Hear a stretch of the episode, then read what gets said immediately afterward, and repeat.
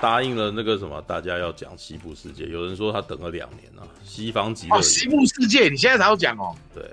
因为我最近才把它看看完第二季啊。对啊。所以哦，哇，你现在才要讲西部世界哦？嗯，我操，我不着急，对，非常不着急。对，就这样讲了两，就是就是迟了非常久。因为有一阵子我看有看到那个超立方狂说嘛，对，那我那时候真的就是非常避免，很避免那个什么去看这个东西，对。然后我还记得立方那个时候就是又要讲，然后又要怪自己流量不够高，但是不要忘记了那个什么影集本来就跟电影完全不一样，你知道，而且那个时空根本，嗯，对，在那个时间点那个什么不适合，对啊，All right。Okay. 而且立方已经算台湾流量最高的了。对，立方已经算台湾流量最高，他等于是独立一人那个什么拼命的在讲那个西方极乐园。对啊，对啊，对啊，对啊，对啊，而且很厉害了，好不好？不过我，我，我，我现在也觉得那个半瓶醋也算是那个台湾电影马克斯特那个第一品牌，你知道吗？有吗？对对对，我们才五十几个人，妈哪个第一品牌？那个。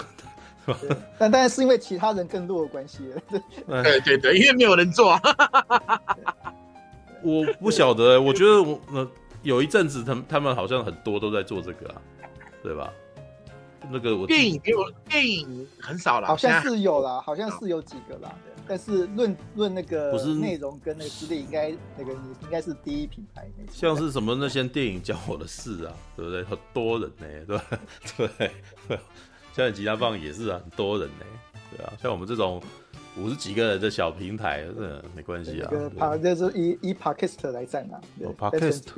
对，Podcast 应该还有叉叉 Y 啊，对，他不是，对，我对没有，我跟你讲，我只是蒙着头在做，我完全没有想要在做任何的那个什么推广或干什么的，你知道吗？然后我就一直在那边讲我自己爱讲的东西，狂讲这样子，当成当成心理心理那个什么。我记得大侠有这么说过嘛，知道？每个礼拜的那个 半瓶醋夜未眠，就像是那个半瓶醋自己的心理治疗班，你知道？吗？对，是是的，对。啊，对我也我也承认，对，就是好像那个啥，每天心情不好，然后这个每个礼拜来这边那个吐一下这样子，然后那个可以心情好一点，对，All right，嗯，哦，来哦，西方极乐园，那个两年后，两年之后的魁伟哦，对，但是我还才只是看完两季而已，嗯。对，最最刚刚在实况来之前，我还在那个开始之前，我还在看第三季的第一集。对，你说我觉得第一季最好看？当然啦，对。好，来，我两季有点熟了，嗯，你知道吗？对啊，我觉得啦，我觉得。呃，等下我等下再来讲这件事情。来，好，西方极乐园故事设定在未来世界，在一个庞大的高科技成人主题乐园——西方极乐园。有模拟真人的机器接待员和各种机械动物，在设定好的各种情境故事中，让游客参与其中，尽情享受冒险、性欲、杀戮、暴力等欲望。只要付出高额费用，都能在西方极乐园中满足。这为什么这个对话有这这一句话为什么那么像那个《天龙特工队》？知道？只要价钱合适，谁能都能让他们谁都能够让他们卖命，知道吗？你们你们不记得这个吗？对，就是那个什么，一群在越战留下来的老兵，只要价钱合适，谁都谁都能请他们卖命哦。然后接下来就泥巴，泥巴，然后谁谁谁谁谁，对对对，就是那个什么，常常找机会逗乐子。小白，哦，那一句话就那个那个什么，他们那个他的这个用语让我是对忍不住想到这件事，你知道，只要付出高额费用，都能在西方极乐园中满足。但是在这世界下。各种暗流涌动，部分机器人出现了自我觉醒，发现了自己只是作为故事角色的存在，并且想摆脱乐园对其的控制啊！乐园的管理层害怕乐园的创造者控制乐园的一切，你这个他妈是造口令啊！啊，而试图夺取其控制权，但乐园创造者则不会善罢甘休，并且。探寻其过去伙伴曾经留下的谜团，而买下乐园的一名神秘男子，试图重新发现当年旅程所留下的谜团，都是谜团啊！真是。OK，好。老实说，我在我我的那个什么看《西方极乐园》很早很早之前，我就已经看完第一集，但是我一直都不想要讨论，你知道吗？因为我觉得这个影集有一个很大的麻烦，就是他们真的谜团太多。谜团到到后面，我真的是觉得那个什么，你知道看影集常常会有这种情况，他们很拖，他们每次都会丢那种很很多那种谜，让你觉得搞不清楚。让当让你搞不清楚的状况底下，我就真的觉得说，那我我好像很难去做一些什么评论。就算评论，就算开始聊这件事情，我也觉得会蛮水的，你知道，就会觉得哦，好像那个什么有讲跟没讲差不多这样子。所以有的时候可能看完一季才有办法稍微讨论一下。那其实啊，我觉得第一季，第一季其实是从那个什么那些所谓接待员啊，就是被设计出来的那些人的角度来看世界。然后一开始那个什么《西方极乐园》的第一季，然后还做了一个那种很有名的，就是找了两个非常有名的演员，一个是安东尼·霍普金斯，然后一个是艾德·哈里斯。然后安东尼·霍普金斯就是演那个整个制造整个乐园的那个人，你知道那个设计者。然后我其实觉得他们找那个安东尼·霍普金斯真的是很厉害，你知道？因为安东尼·霍普金斯，你永远都不知道他到底是好人还是坏人。他有的时候那个讲话总是会透露着一种邪恶的气息，你知道吗？对，就是因为他毕竟过去可是人魔嘛，他是汉尼拔，所以他看起来你你会觉得他好像是一个那种非常拥有知识的人，然后可是拥有知识到他好像。到最后都会有点离经叛道的感觉，所以每次他他讲一些波色高深的话的时候，你都会觉得他这个人，他到底是好人还是坏人？然后他好像后面有一点阴谋这样子，嗯，对。然后这个阴谋真的到第二季最后才解开来，就是那个那个啥本尊都已经过世了之后，然后到第二季才把事情解开来。对，那爱至于艾德哈里斯呢？艾德哈里斯在一开始就真的是个大坏蛋，知道？因为他一开始就是这个什么，完全用暴力的方式。对，一直不断的恣意的凌虐那些接待员这样子，对，然后可是这在第一季里面讲设计了蛮多的角色是，呃，让你从接待员的角度去看事情，然后有几个很厉害的演员哦，谭蒂牛顿，谭蒂牛顿，我真的觉得他真的他在电影是他在重影的生涯里面啊，基本上很难，几乎都一直在当花瓶，你知道，因为他长得漂亮。就是她，这她算是很漂亮的黑人女演员，所以我当年看那个《不可能任务二》的时候啊，我也是非常喜欢坦蒂牛顿，就想说哇，那个什么这么可爱的女生，对，她怎么后来都没戏，你知道吗？对，然后后来我都很不服气，就是每每次那个什么，像不可能任务拍到第五集、第六集的时候，就是说他这辈子那个什么人生就只爱两个女人。然后我那时候就想说啊，那你把谭蒂牛顿放在哪里啊？你知道，其第二代的那个女生就当做是没这个人是吧？就就有点火大，你知道？对，可见得我那时候多喜欢谭蒂牛顿，你知道？对，然后后来就是偶尔有一些电影，你也觉得他好像只是都都在里面有点那个什么，做很配角的事情。像他曾经有演过盖瑞奇的电影啊，也是一样啊。他在里面也是没有什么演聪明女人哦，但然后也玩弄男人的女人，但是你就会觉得说他好像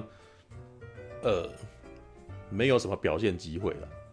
对，他甚至还有跟赛门佩吉演过一部那种那个爱情喜剧，也是一样啊，就是女生就是当看起来像一个公主这样子，然后让男生去追追求得到这样子的女生的芳心。然后反而就是在《西方极乐园》这部片里面，你你才可以感觉到他比较高层次的表演，知道吗？他真的在第一季里面算是最最抢眼的一个角色。本来是演一个那种那个什么妓女，然后可是，在那种一直不断重复洗牌，因为那个什么，那你你应该可以把那个《西方极乐园》那一种地方当成是一个 GTA，一个实体的 GTA 的那个那个环境，嗯、就是一直不断的就是每游客进来可以恣意的。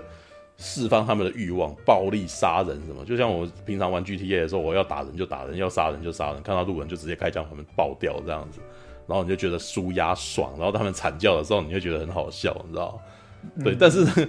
看西方极乐园就变成从那些 host 的那个身份身上来看这件事情，你知道吗？然后从他们一直不断的被重新洗牌，然后到最后就是洗久了以后，他们开始回忆起这自己之前曾经有过发生的事情。然后这其实还蛮悬的，因为这是等于是机器人开始，这些机器人开始找找到他们前世的回忆这种东西，你知道？所以，所以像谭蒂牛顿，他就一直在记得说他自己曾经有一个女儿，他怎么那个是，他就有一个不存在的女儿在那个地方之类，他就是要去寻找她，然后或者是是那种在那种那个什么地下室醒过来，就是大家帮那那些机器人就发现那些 host，你知道被成堆的裸体的。堆在那边，然后可能有在搓洗它或者干嘛的。然后你越看就就就，因为他就是刻意的从那些机器人的角度去看整个事件，你会发现人类非常的坏，你知道很邪恶。然后然后可能那些那个什么接待员，就可能先工作人员啊，说呃游客会恣意的杀害嘛，然后或者泄欲嘛，对，然后到了那个什么，就是当他们死掉以后被被丢被拿到那个什么他们的那个内部工厂里面去处理的时候，还有还会有那种工作人员那个什么也拿那些人来泄欲。对，说老实说啦，你那个什么，这是看 HBO 影集的那种，呃的爽，你知道吗？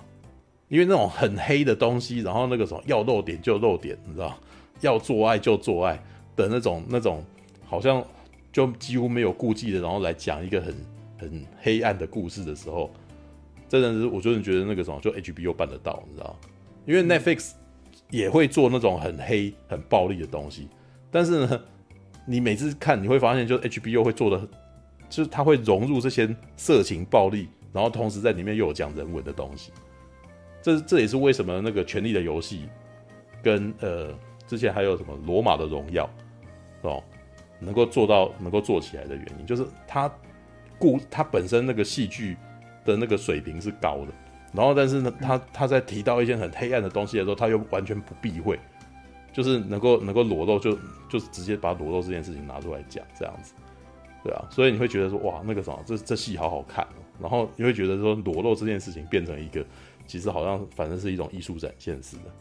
之前其实，在那个什么网络上，曾经有一个人在开这个玩笑，你知道？就是我最近啊，那个什么。被找去那个拍那种床戏，这样，然后那个他们家人跟朋友就很生气，说啊怎么会这样子？说可是是 HBO 的哦，那就没关系，知道吗？那好像是 HBO，HBO 他他们自己的广告。对，但但是我觉得还蛮有趣的，因为他其实真的在某个程度有反映 HBO 自制自制影集啊的那个特色，你知道吗？就可以裸露，但是呢，事实上又有高剧情水准这样子。对，然后好，那。第一季所讲的故事，其实其实那个什么，我其实觉得一二三，我还没看完第三季了。但是第一季跟第二季都是很容易可以独立看完的。如果你没有想要看第二季的话，其实基本上看第一季，其实它也是一个有头有尾的故事，因为它最后的这个什么结束就在于那个什么这些 host 的觉醒了，然后那些那个那些那些人那些那种那个什么来宾啊，那些那种公司的董事啊。都在这个庆祝欢迎会的当下，就是那个什么，就是被被这个反叛过，对，然后就就被这些 host 的那个什么反扑，然后那个什么就死了这样子，对，就是你你可以看到那样子，哇，那那就是一个有头有尾的结局这样子，还不错，还蛮好看的，对，而且是因为编剧啊，就强纳森诺兰嘛，你知道吗？其实你知道看《西方极乐园》，你就会突然间发现说，哇。诺兰双兄弟，你知道吗？彼此之间擅长的东西是什么？知道吗？我我其实等于是在看《西方极乐园》的时候，我才发现说，哇，原来那个什么全面启动，哦，或者是蝙蝠侠里面的那种，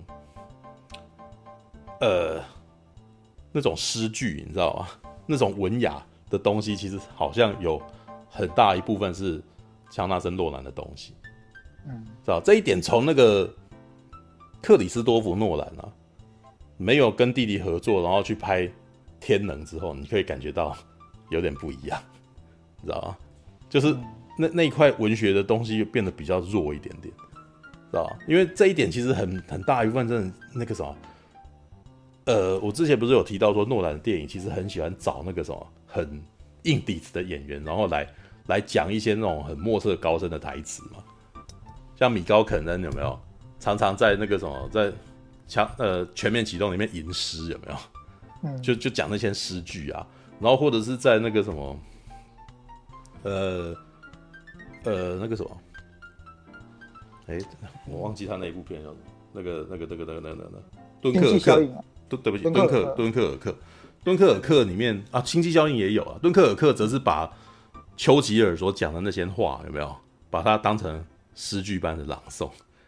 对，然后星际效应也是啊，对。那强纳森诺兰所做的这个影集啊，就是很大一部分，你可以看到那个东西是被投射在安东尼霍普金斯所讲的这件东西，他每次讲那些东西都哇是一首诗，你知道？对。然后那个当他讲这些诗的东西，又在影射这些人的遭遇之类的，然后你就觉得哇靠，这这这这出科幻影集好，就是好诗意哦，你知道？而且光是他的那个音乐啦，因为他那个音乐基本上是那个雷明贾瓦蒂，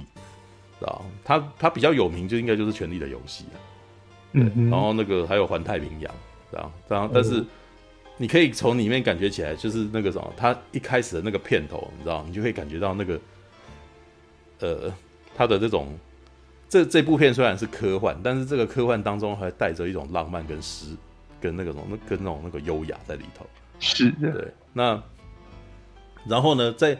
辩证的过程中，其实又好有哲学味，你知道吗？因为里面有他他设计了一些那种那个什么，类似《银翼杀手》里面的那种对话，知道《银翼杀手》里面不是有一段那种那个测试对话吗？Boycon，你知道就是。如果你有人还记得那个《银翼杀手》的那个，就是他们一开始要测试对方是不是复制人，有没有？会，嗯，会会经由一些对话来确认对方是不是拥有那个什么，他他有正常的反应。所以里面常常会有那种对谈，两个人就有点像心理室的这种对心理医生式的对谈，坐在那边啊，然后那个什么问他一些问题，然后看他的反应是什么，然后看他反应是什么的时候呢，呃，突然间又可能会会讲出一些关键字，然后。什么一些指令，你知道吗？就是说叫你重新再读档或什么，然后那个人突然间就会，突然间又又又又就就不由自主的要去做一些反应之类的，然后要他告诉你说他的心里面状态，他就是突然间要把他心里面状态告诉你之类的。嗯、我觉得他那个把他他其实，如果你有看过《银翼杀手》的人，你会很喜欢看那一种东西，因为《银翼杀手》反而是把这个东西讲的有点不清不楚的，嗯，不是很清晰，不是。就是你好像感觉起来好像有有好像有摸到什么，但是因为那又不是电影里面的主线，所以他马上就就就毙掉了，这样子也没有非常告诉你说是要怎样子的逻辑，然后才可以问出这个东西。可是西方极乐园啊，在对话的过程当中，哇，这两个人这有点在问题，说生命，他在问你那个什么，这个东西答不出来，那你到底是为什么活在这个世界上？你自己可能真的还想一下，你知道吗？然后那个很厉害，你知道？然后你会觉得、嗯、哇靠，这个他他写出这种东西来，这个层级超高的，你知道？就是如果他是如果他用来拍电影的话，应该是没有人会去看这部片吧？你知道吗？就是除非是克里斯多夫诺兰拍的，要不然这个东西真的太难了，你知道吗？就是你你要让一个人有兴趣去看到这个东西，然后还对这个东西来思考，然后烧脑一下。你知道这在某种程度来讲，其实是很不容易的。难怪呢，超立方做这件东西，其实不会有人，不会有那么多人认喜欢。为什么呢？台湾人呢喜欢看打架，你知道吧？有有打架跟爆破的科幻片，他们可能才比较愿意看。这也是为什么《权力的游戏》你知道吗？会受欢，在台湾也能够在某种程度上受欢迎的原因。有奶子啊，你知道吗？有胸部啊，然后有打斗，有爆破，你知道吗？对，西方极乐园只有奶子。西方极乐园也有，但是西方极乐园的那个什么，那种哲学式的辩证真的太很重心，你知道吗？权力游戏也不是没有那种东西。权力游戏每次在做一些对话的时候，我都觉得哇靠，这个好莎士比亚，你知道吗？对，就是他们很舞台啊，很舞台式的东西。可是我每次看都觉得好爽，那个剧本写的真好，你知道吗？但是能够吃到，但是我觉得权力游戏的厉害之处是它都短。它是一群一群，因因为《权力的游戏》是非常多人马嘛，他可能会一下子要讲那个维斯特洛这边，一下子讲那个北境的那个什么，就是林东城那边的事情，然后一下子又要讲又要讲那个什么，呃，小龙女那边的事情，丹尼利斯那边的事情，所以他们每一段其实都可以做的简单扼要，然后几句话，然后就让你觉得哇，那个巨力千钧这样。可是西方极乐园是一直都在，基只有两大块地方啊。因为不管再怎么绕，全部都在西部，你知道吗？就是他们也有很多人嘛，可是怎么看都是在那个地方，所以你会觉得比较跟《权力的游戏》比起来，它的那个什么场面稍微比较单薄一点。是是，对。而且台湾人也没有那么喜欢看西部啊，你知道，所以就会变得比较没有那么比较没有那么那么观有观众缘了。对，就是比较难。对，但我在看第一季，我真的觉得哇，那个很厉害，知道吗？好。第一季是这个样子，那第二季呢？其实因为第一季的最后，所有的人几乎都已经，呃，所有的 host 就反就反叛了嘛。对，那第二季的一开始其实就是完全是魔鬼终结者的那个什么的状态，你知道 就是就 host 的大反扑，你知道本来的那个什么漂亮，在第一季里面老是被人家凌虐的那个漂亮女孩子，一个农家的漂亮女孩子，在第二季成为了那个什么反，就是那种那个什么猎杀人类的那个 leader，你知道对，然后呢，呃，詹姆詹姆斯马斯登，你知道我们的那个 X 战警的这个独眼龙啊，真的是从头到尾，他他真的不愧是那种专门在演那种那个什么花美男，你知道吗？他在第一季就是很可怜，他第一季永远都是那种被那种那个什么外面的来的那个什么呃。客户那些客人啊，被人家那个什么，被人家抢走女朋友的那种可怜男人，你知道吗？糟糕，他已经他已经被定型了。对，他就是这那种样子，你知道吗？专门专门戴绿帽的。对，他是专门被戴，他也不是专门，就是那种很 NPR 式的故事，你知道吗？在西方极乐园里面，那个女生永远都被抢走，就是那个因为所有的外，因为那个女的太漂亮了，所以外来的那个客人进来总是想要对那个女生出手。然后呢，那个他的那个什么，他的情人，身为情人，是又帅，然后。那个什么，因为李英又是神枪手的这个这个应该是男主角的人，就常常就是每次就是非常无能为力的看着他被，对，看着看着他他的那个女朋友被人家强奸啊，还是干嘛被杀害啊什么之类，对，就真的是 NTR 专门户，你知道吗？然后到了第二季呢，他更窝囊，因为他他喜爱的那个女生他已经成为 leader 了，你知道吗？他就只能够成为守护在他旁边的那个软弱男人，你知道吗？知道吗？就是。这一点也是那个什么，大概就是《X 战警三》里面那个什么，看到火凤凰的那个什么的那个独眼龙的那种概念，你知道吗？他他的内心是温柔的，就是一直在劝他的那个什么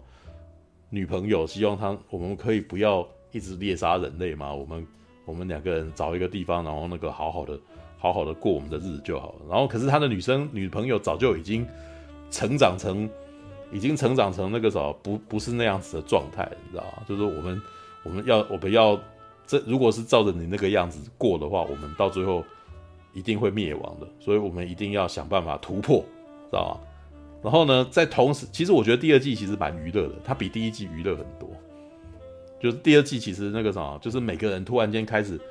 哎，我们他已经已经那个什么翻转过来了，翻转过来以后，然后这些人该怎么办，知道吧？然后那个女生。他就必须叫什么迪瑞娜啊，这迪勒娜还是迪瑞娜？对不起。然后他就是打算要为了打算要为了 host 打打算为了机器人这一族，然后想办法找出这一族人他的那个什么他的未来哦。然后另外一方面，谭蒂纽顿所演的那一那个那个角色，则是已经超脱，他像骇客任务的逆友一样，知道吗？他已经呃，其实这个是科幻。概念是说，他的那个什么？脑袋里面的程式，他可以复写人家的程式码，他已经可以去命令别人了，你知道，就是他可以靠着那个什么，呃，讲出提示提示字句，然后就可以控制别的 host，可以控制别的机器人这样子。对，可是呢，不论这些人再怎么？成长，他们都还是被自己过去的那个记忆所控制，知道？我觉得这是第二季我觉得很有趣的地方。像迪勒瑞哈，迪勒瑞这个漂亮女孩子，她虽然说想的是要去猎杀人类，想要去找出人类以后的那种，呃呃，找出机器人以后的那个方向，可是呢，她还是有爱的，她所以她其实还是被情所惑，所以她其实还是会想要带着那个哦，想要带着詹姆斯马斯登这个花美的那个什么牛仔男朋友在旁边，然后她还是会为了那个什么，想要他在那个故事里面的那个父亲。受苦，然后想要去为了他而报仇，想要去把他的父亲救回来，哪怕他知道他不是真正的父亲呐、啊，他哪怕他知道说我们全部都这个他们为我们编织的这个世界是假的，哦，他们对我的记忆是他们那个什么给予我的，你不是我真正的父亲，但是我对你有感情，所以我还是要把你把你保护住，对，就是他们很有趣哦，就是明明知道这故事是假的，明明知道这个记忆其实就是全部都是人家帮他写进来的，但是呢。我就是爱你，所以我要为了我，我要为了你而做一件事情。然后我就就就是他们常常会提到说，在这一切虚假的东西，可能只有这件事，只有感情是真的。所以我要为了这件感情，然后付出，哪怕他可能会拖累我这样子。然后另外一位那个谭定牛顿所演的那个也是有趣的，就是他早就已经他在第一季的最后他已经离开了他已经离开了西西方极乐园这个地方，他已经跑到别的世界去，他都已经踏入人类世界了，你知道？但是呢，他的第二季还回来，为什么？他他也有放不下的人，他他有一个他自己曾经在他自己这个什么久远记忆的那个一个女儿，你知道，他要去寻找他的女儿，然后当他要去寻找他的女儿的部分那一段非常的娱乐，因为他们接下来就到了那个什么另外一个地方。原来西方极乐园还不止西方世界的，他原来还有那个什么日本，然后到另外一边还有那个什么，还有印度，你知道吗？对，然后到日本那边的时候就哇，很有趣，很好看，你知道吗？就等于是他把，就是原来还有另外一个世界是日本武士的那个故事的，然后你就这时候就看到我们那个什么，我们的那个，哎，我我忘记他名字了，对不起，对，我们菊地凛子啊，在里面是。我只能说，那个日本演员在在那个什么，在好莱坞这个地方，就真的那么几个人，知道吗？哦，真田广之跟菊地凛子，你看那个什么末代武士啊 的的真田广之，知道还是被找进来演，知道？然后我我那时候把他 po 那一段里面的武打，里面的那个什么武士武士决斗那个什么出来，然后他说真田广之永远都必须要带着武士刀出现，你知道，不管他在演什么戏。在好莱坞演什么，他都永远是带着武士刀出现的，没有不能够没有武士刀的男人。你看他在复仇联盟里面也是一样带着武士刀出来，你知道？明明穿着时装，还是要拿武士刀。对，但是为什么呢？因为真田广之真的是太太有气场了。我真的觉得，老实说啊，那部那个那那个那那个场景里面的那个打斗跟什么，其实呃，要不是有真田广之，那那个。武士的气场，事实上是会变得一瞬间会变得非常魔宫帝国但是就是因为有真田广之跟菊地凛子两个人在，所以里面他们的那些造型感觉起来，明明就感觉起来非常的不日本道地，但是他们两个人的那个什么气场勾住了，所以就是会觉得哦，还蛮煞有其事的。对，而且我真的觉得真真田广之的明星气很重，就是他的气场很棒，就是。那那个打斗你知道吗？就是他只要那个，我真的觉得日本人的那个表演方式，就是他们的那个要什么样子有什么样子的那种那种感觉，你知道那种节奏感会突然间让一切都变得很很日本。他拔刀啊，然后他那个什么准备要跟人家决斗之前，他的那个他的那个形形式，他那个架势又做出来的时候，就突然哇，好好帅哦，好好看这样子。对，但是有趣的点就是那个什么，当他们进入了那个世界，到到那个环境的时候，那那它里面所演出的那个剧本，基本上跟西第一季《西方极乐园》里面的那个剧本是一模一样的，只是变成日本版，你知道吗？所以那那是一个很有趣的梗，就是因为他呃，檀田纽顿带带着那个什么编剧哦，人类编剧进场的时候，那个人类编剧有说，就是 我每天那个什么要写那么多的故事，那个什么，所以我。我可能在这边东西就重叠了，你知道，就重复了一样的事情。对，就是所以他就会看到，呃，像小雪所演的那个角色是一个艺妓，基本上就是檀田纽顿在西方极乐园那个地方，西部世界那个地方的那个妓女，妓女头，你知道，大姐头是同一个角色。对，那真田广之也有跟他对应的，你知道，然后还有那个什么，还有另外一个弓箭手，弓箭手就在另外一边是一个日本人，是一个那个西部女枪手这样子，所以他们。凑在一块的时候，他们突然间觉得，哎、我们似曾相识，你知道吗？那一段真的蛮好玩。那可是那一段就是，其实对于整个影集，整个第二季本身没有什么真正的推进的意思，你知道？就是它对整个就娱乐性大于大于那个什么整体意义。对，但是呢，很娱乐，所以我在看的时候其实看得挺开心的。而且那一段其实就是那种有那种突然间出现武士武士的对决啊，然后跟那个什么呃。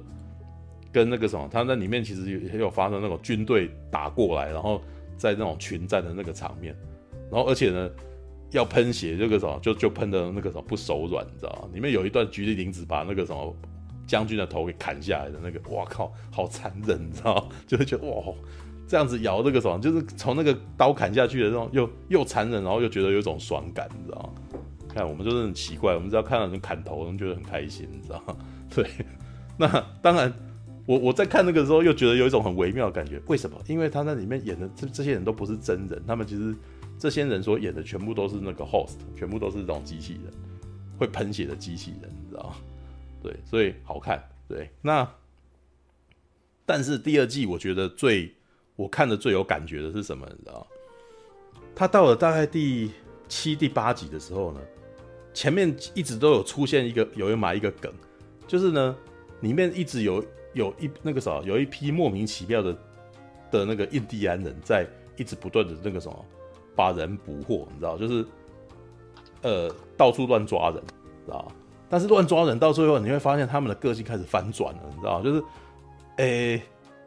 那些西部的那个啥白人哈，一直不断的在猎杀人类，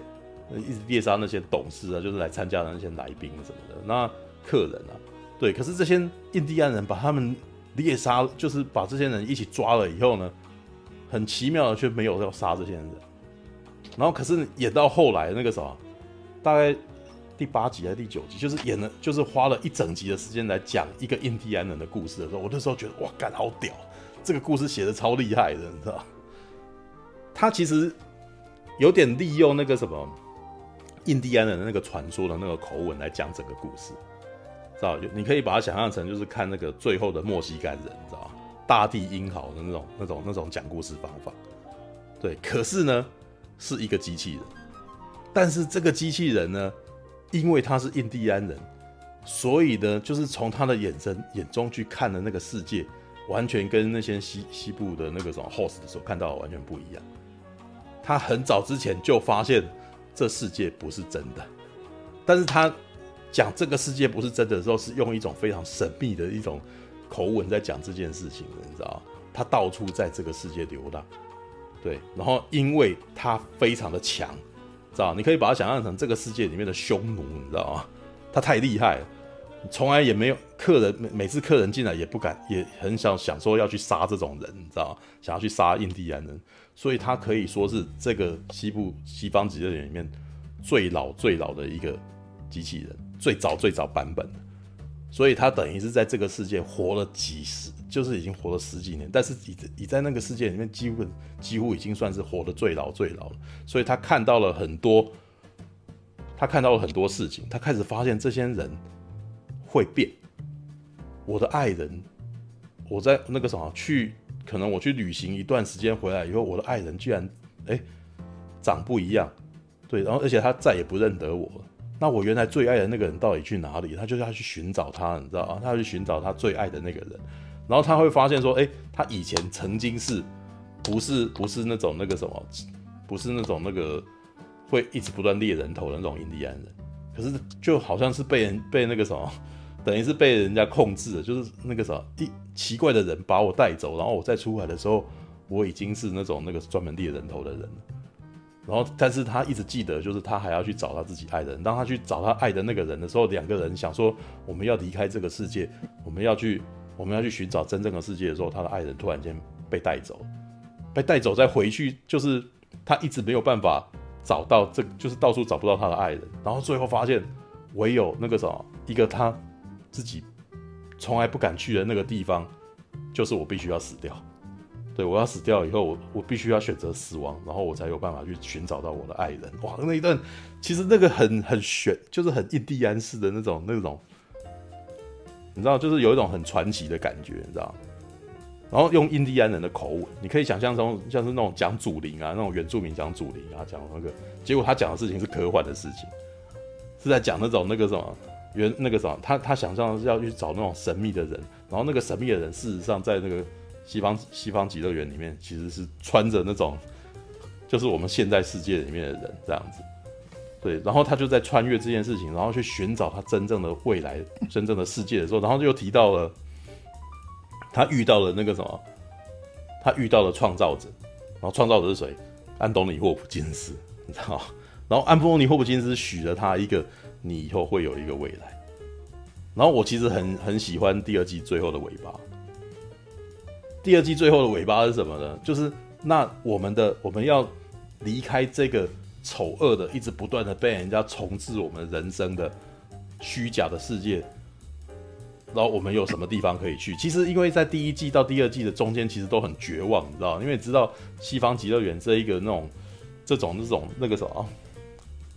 虚拟世界，这种沙盘世界，这些人就算觉醒了，你还能去哪里？你去了人类世界，你也是会死啊。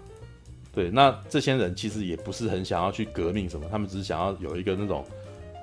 呃，有一个自己可以让自己那个什么重新展现人生的地方，知道？结果最后怎么提供给他们的，呃，怎么解套？给他们一个梦中的梦，你知道？这一点我真的觉得好，很酷啊！但是其实也不是奇怪的，就是科幻很多科幻的那个剧本里面常常这样玩。他们最后是去了哪里？一个门，应许的门，你知道吗？这门打开，那是另外一个世界。然后，可是呢，当呃，那是只有这些机器人才看得到的世界，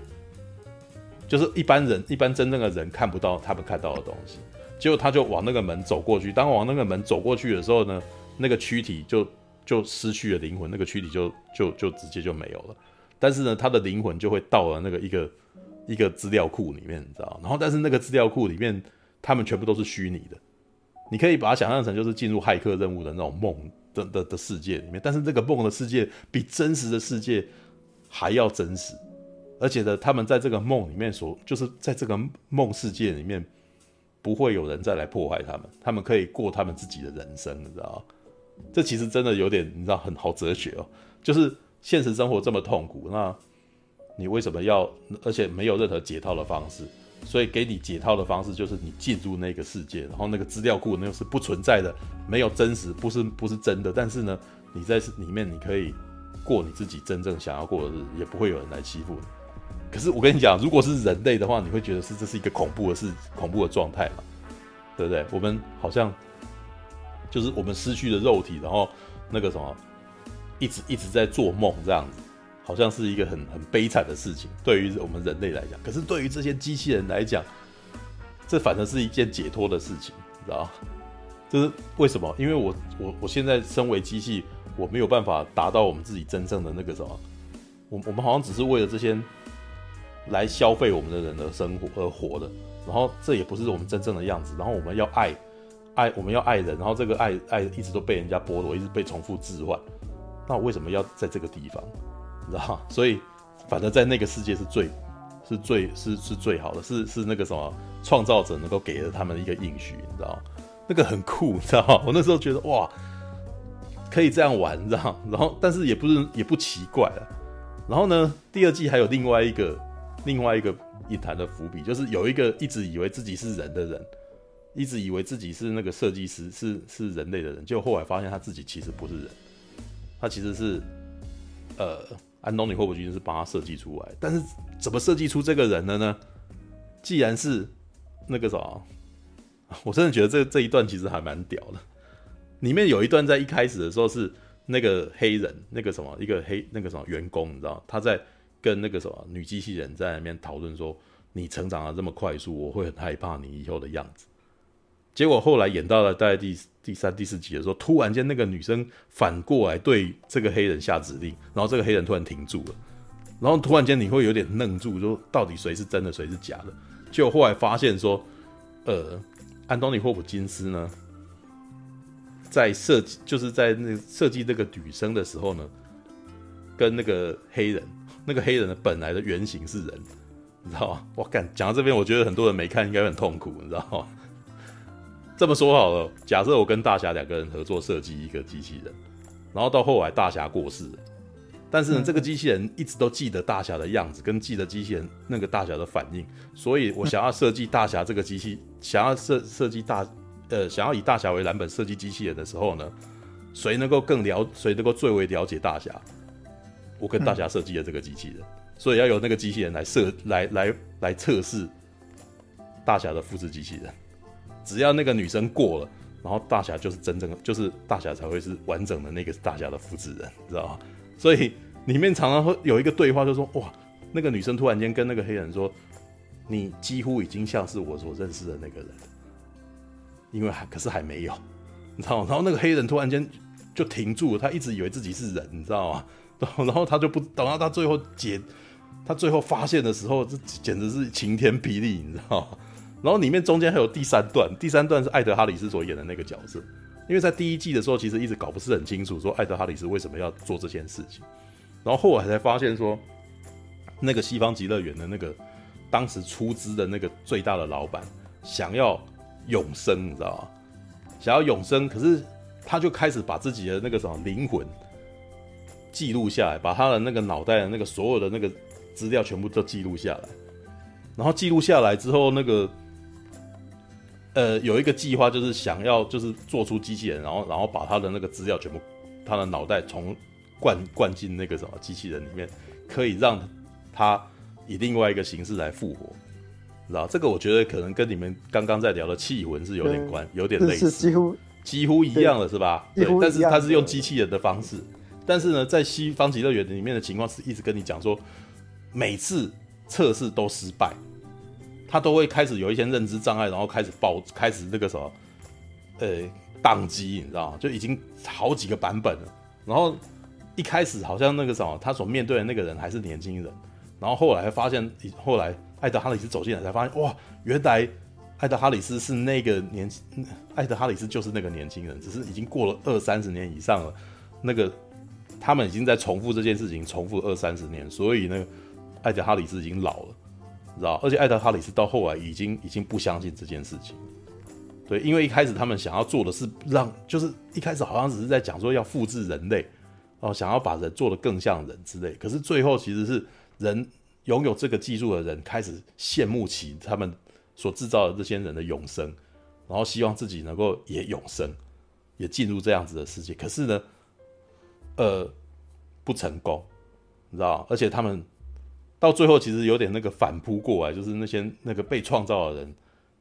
觉得自己比较完美。然后呢，这是第二季最后的尾巴了，进入第三季，你知道？就是。最后杀进去，就是杀到真正的人类的世界，所以最后到第三季的时候，已经不是西方极乐园了，已经进入了那个什么，已经进入了反乌托邦的世界。对，而且大概到第二季的最后是，呃，所有的那个什么 host 几乎全都挂了，就所有所有的 host 几乎全都到了，要不是死掉，要不就是进入那个梦的世界。对，就是连那些那些印第安人带领的那些。剩下的那些不愿意那个什么，没有走投无路的人进入那个梦的世界，祖灵的那个应许之地这样子。对，那剩下的最后两个人呢，就是那个黑人跟那个迪勒瑞。迪勒瑞是那种美女，你知道吗？算最早的那一个，但是呢，这个这个被启蒙的人呢，他决定他要找出他自己人生的目标，所以他就是进入了人类的世界里面。当然还有第三个，谭蒂牛顿。谭蒂牛顿真的是一个很特别的一个状态，因为他有点算是。Neo，你知道，像是骇客任务里面的 Neo，他已经可以去，他已经更高阶了，他已经可以控制别人。在西方极乐园那个世界里面，他像女，他像巫女一样，你知道。后面还有一段是他们找到了这个机制，人类找到了机制，把把这个巫就是可以控制复写别人程式码这个别的那个 host 的城市码这个机能，把它当成一个病毒，你知道吗。只要他走过去的地方，所有人全部都开始进入争斗的状态。可是你知道他们在引用这个东西，也好像。也好有那种中中古世纪魔法的那种味道，你知道吗？这个魔女走过，只要她经过的地方，所有的那个呃，所有的人全部都失去理智，开始互相互相残杀，这样的那种感觉，你知道？其实我觉得西方极乐园厉害，是他同时讲科幻，但是他在讲科幻的过程当中，他又把一一切那种那个以前的那种古代的那种魔法的那个元素，把它套进来，把神话的元素也给它套进来。所以当那个什么印第安人在讲神话故事的时候，结果他在讲是个科幻的故事，你知道？然后那时候哇，好厉害，知道？然后他们两个互相在测那个什么，像迪勒瑞跟那个黑人在互相测试的时候，又好哲学，你知道？就开始做自我辩证：我为什么是我？我为什么活在这个世界？我是不是其实只是不是人类？我是不是被人家测试的？哇！然后他们互相在对话的时候，干 就。哎、欸，好悬，但是这个悬又让我觉得，干这个好厉害，你知道，又又好娱乐，你知道，可以把那个什么，可以把那个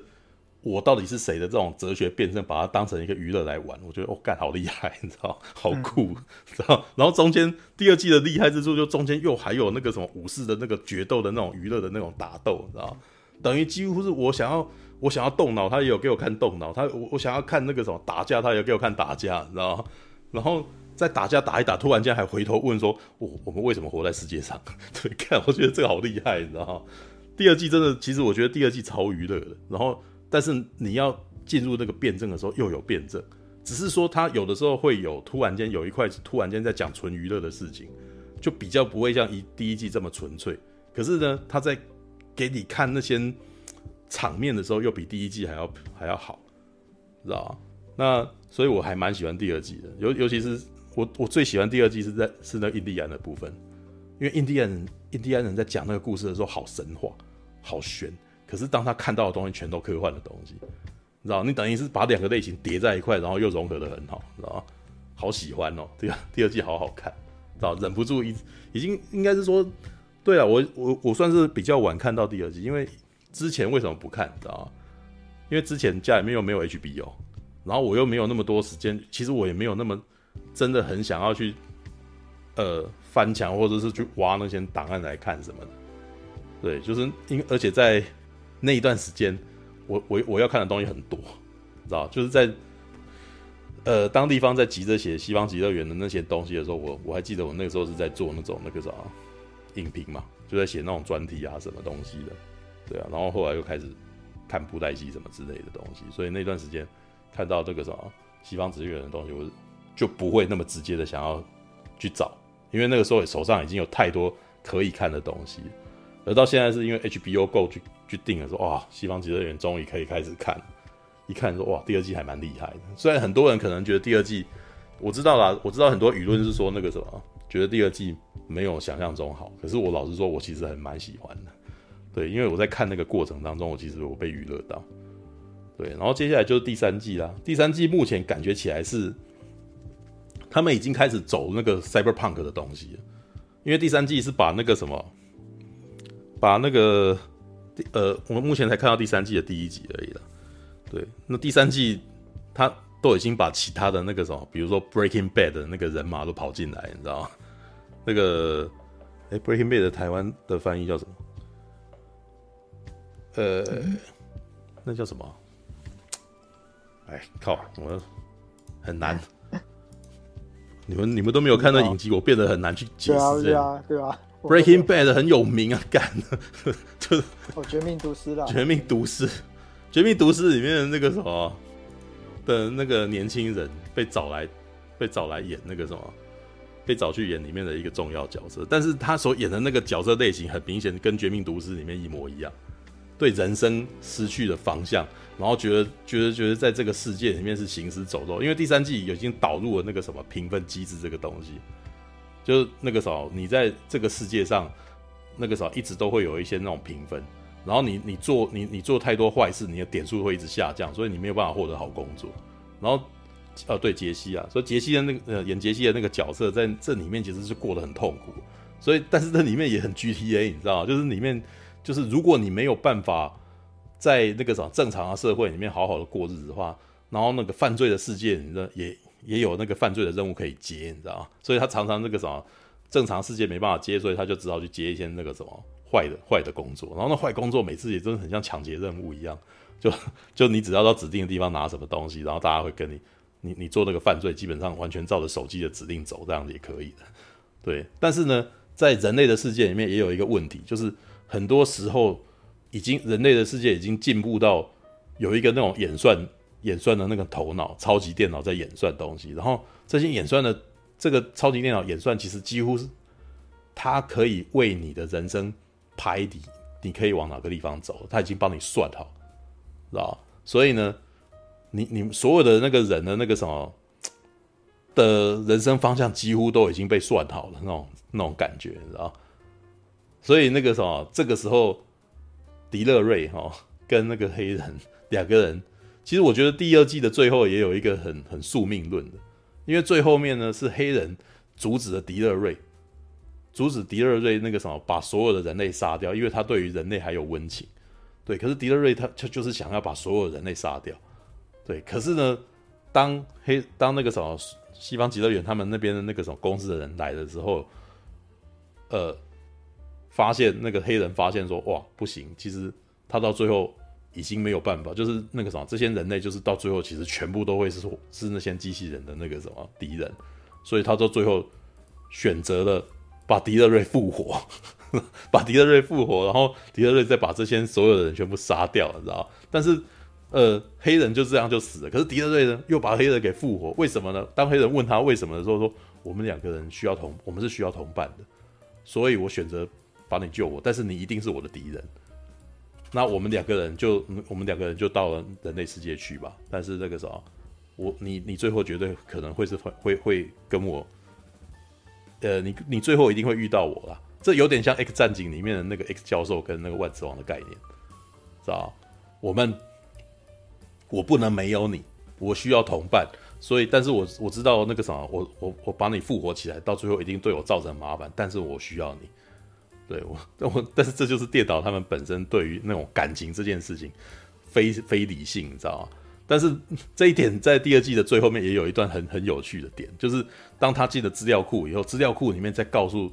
呃，资料库里面也有一个电有一个城市，那那个城市在跟这两个那个机器人讲这个事情的时候，是说其实人类比我们想象的还要。简单太多，我们一直以为一一直以来无法复制人类的原因，好像是反而是因为我们把人类想得太复杂。对，反像我们这些机器人是非常复杂的，我们就非需要非常多的演算，然后来来模拟很多情很多的那个什么资讯啊，很多反应。但是人类呢，其实比我们想象的更简单。他们以为他们很复杂，但是他们很简单。对，他们其实几乎都只是对很多事情做情绪反应而已。所以，当你那个时候，然后就会发现说，到最后他们到了那个图书馆，然后他把人类的具象化，你知道，那个资料库具象化以后，每一个人都只是一本书而已。然后机器人反而非常复杂，可是每一个人都是一本书，都是才才四十几行这样子，就可以就可以反映一个人这样子。我真的觉得觉得，我我每次那时候看的时候，我觉得看好像也不能够说，呃。不能说是错，你知道吗？因为我自己每次在回想自己的时候，我会发现我常常会因为一些我们人类常常会反复的重复犯一样的错误，然后很多时候呢，是明明你知道这件事是错的，你还是照样去做。为什么？你你的情绪反应就是会会注定你会去做这种反应，你会去做错的事情，而且你自己还一点都不后悔，你知道为什么？因为那是我重情重性的结果。对，所以人类的制约，所以他们其实，呃，从机器人的观点来看，人类是可笑的反，那个反应其实是非常、非常、非常幼稚、非常简单的，知道吗？对，所以换算成容量，每个人只有四到五 G。对，那呃，西部西方极乐园里面是差不多的，四十几行而已，这样子。那。其实那个时候，雷利斯考特的那个电影里面常常在讲，也常常在讲这件事情。我们的基因序列就那么简单，对，所以我们的反应其实也很简单，这样。对，那到第三季的时候，就是当他们到了那个世界，到了人类世界里面，人类的世界几乎都被一个演算控制的那个什么的超级电脑给控制。对，那这两个人那个什么进去里面的的时候呢，就开始不断的复制他们的同伴，你知道吗？尤其是迪勒瑞，迪勒瑞在里面其实等于是用那个什么。你可以想象成是魔鬼终结者进到人类世界了，只是他们用的那个杀杀人的方法比较没有像阿诺那么笨啊，知道吧？他们是比较聪明的，他们开始神不知鬼不觉的把很多人人给换过来的那种感觉。对，然后在这一个情况底下，那个什么《绝命毒师》里面的杰西哈，对人类世界已经失去了梦想的绝，就是已经失去了希望的的这一个人类，然后遇到了迪勒瑞这个完美的机器人。第三季的第一集大概就是这个样子，知道？你可以感觉起来，就是你可以知道说他们最后会怎么碰撞。那接下来大概就等第三季看完了以后，我再我再讲吧。因为很多人就说第三季好像从神坛上跌落这样子吧。等待我看完，我再来评论他是不是真的从神坛上跌落，你知道吗？因为当时那个什么《权力的游戏》第八季也是差不多的，对，好像也被人家念这件事情，知道？神从神坛上跌落。对，我记得我那时候也花了两个小时来讲这件事情。对，就是说，其实我觉得第八季的问题本身其实就是他讲太快了，要不然的话，其实按剧情逻辑跟那个角色曲线来讲，嗯，其实呃是言之成理的，是那丹尼利斯是应该要进入那种状态的，只是他太快让他进入那个状态，所以很多人观众的那个情感上很难接受这件事情。对，好。我之后会讲讲《眼镜蛇道》，那也要我看过，我到现在还一直不让自己去看这部片。阿姆罗，为什么你唔去完成家己的任务呢？起来起来！啊，莫安尼啦！你若真正想要让更大出战，那呢你家己去赛就好啊！我，啊，你你俩准我是一个无出头的人吗？啊，又搁给我赛，连阮老爸妈妈你给我拍过呢！